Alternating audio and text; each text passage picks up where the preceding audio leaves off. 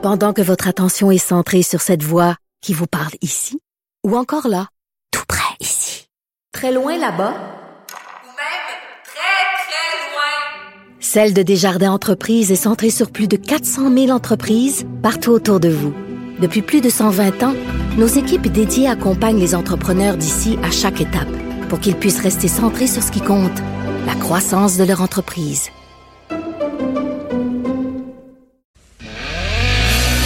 On n'est pas obligé d'être d'accord. Joignez-vous à la discussion. Appelez ou textez 187 Cube Radio. 1877 827 2346. L'autre sujet qui euh, vraiment occupe tous les esprits en ce moment, c'est bien sûr ce tweet excessivement maladroit de la présidente de la Fédération des femmes du Québec, Gabrielle Bouchard. Bon, après avoir tweeté, elle euh, s'est excusée sur différentes euh, tribunes. Elle a dit que ses mots avaient dépassé sa pensée, que c'était maladroit, etc., etc. Et là, toute la question se pose de la pertinence ou non du financement de la Fédération des femmes du Québec et au-delà de ça, la pertinence de l'existence ou non de l'existence même de la Fédération des femmes du Québec. Alors, il y a mon collègue Pierre-Olivier Zappa hier qui a sorti euh, cette information. Il va y avoir euh, les 27 et 28 mars euh, un forum organisé par la Fédération des femmes du Québec et mon collègue donc avait divulgué cette information. Il a trouvé cette information-là que le 28 mars, il va y avoir donc un atelier en non-mixité pour les femmes racisées. Donc, réservé aux femmes racisées en non-mixité. Ça veut dire qu'on ne on n'accepte pas les femmes blanches. Donc, c'est interdit aux femmes blanches. Le nom de cet atelier, c'est Stratégie des femmes racisées face aux agressions racistes dans les milieux communautaires.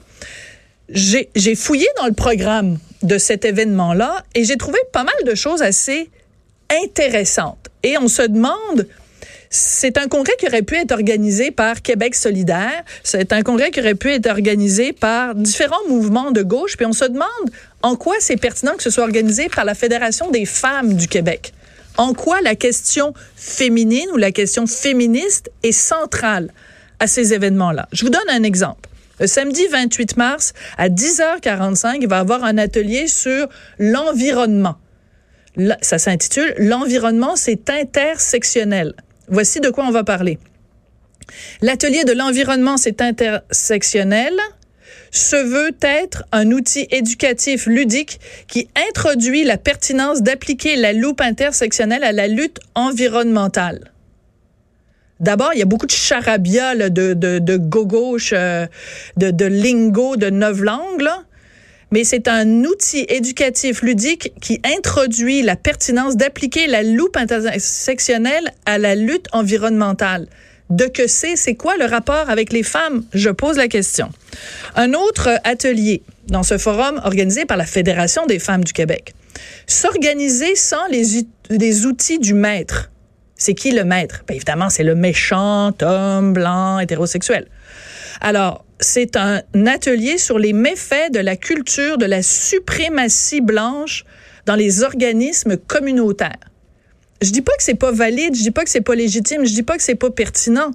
Je dis juste pourquoi est-ce que le gouvernement donne 120 000 dollars à la Fédération des femmes du Québec, dont le but normalement est de défendre les droits des femmes, si on organise un forum où on va discuter de la suprématie blanche, de l'intersectionnalité de l'environnement. Je vais juste poser la question. Un autre euh, atelier qui s'intitule Faciliter le militantisme LGBTQIA2+, des stratégies syndicales à mettre en place. C'est quoi le rapport avec les femmes? C'est quoi le rapport avec les femmes? Et dans cet atelier, on va entre autres découvrir des stratégies pour déconstruire l'hétéro-cis-normativité prégnante de nos milieux de travail. Notez encore une fois ici cette langue-là. L'hétéro-cis-normativité. Donc, hétéronormativité, on est habitué, mais là, c'est hétéro-cis, donc les gens qui sont cisgenres, et c'est l'hétéronormativité qui est partout, qui est omniprésente dans les milieux de travail. Je dis pas que c'est pas légitime. Je pose la question qu'est-ce que ça a à voir avec les droits des femmes? Faciliter le militantisme LGBTQIA2+. En voulez-vous d'autres? Repenser l'organisation et le déroulement des événements à travers divers systèmes d'oppression la marche des privilèges, un atelier qui est une initiation interactive qui permettra aux participants de saisir la complexité de l'analyse intersectionnelle et de voir à travers des mises en situation réelle comment cette analyse est transversale à l'ensemble de nos champs d'action.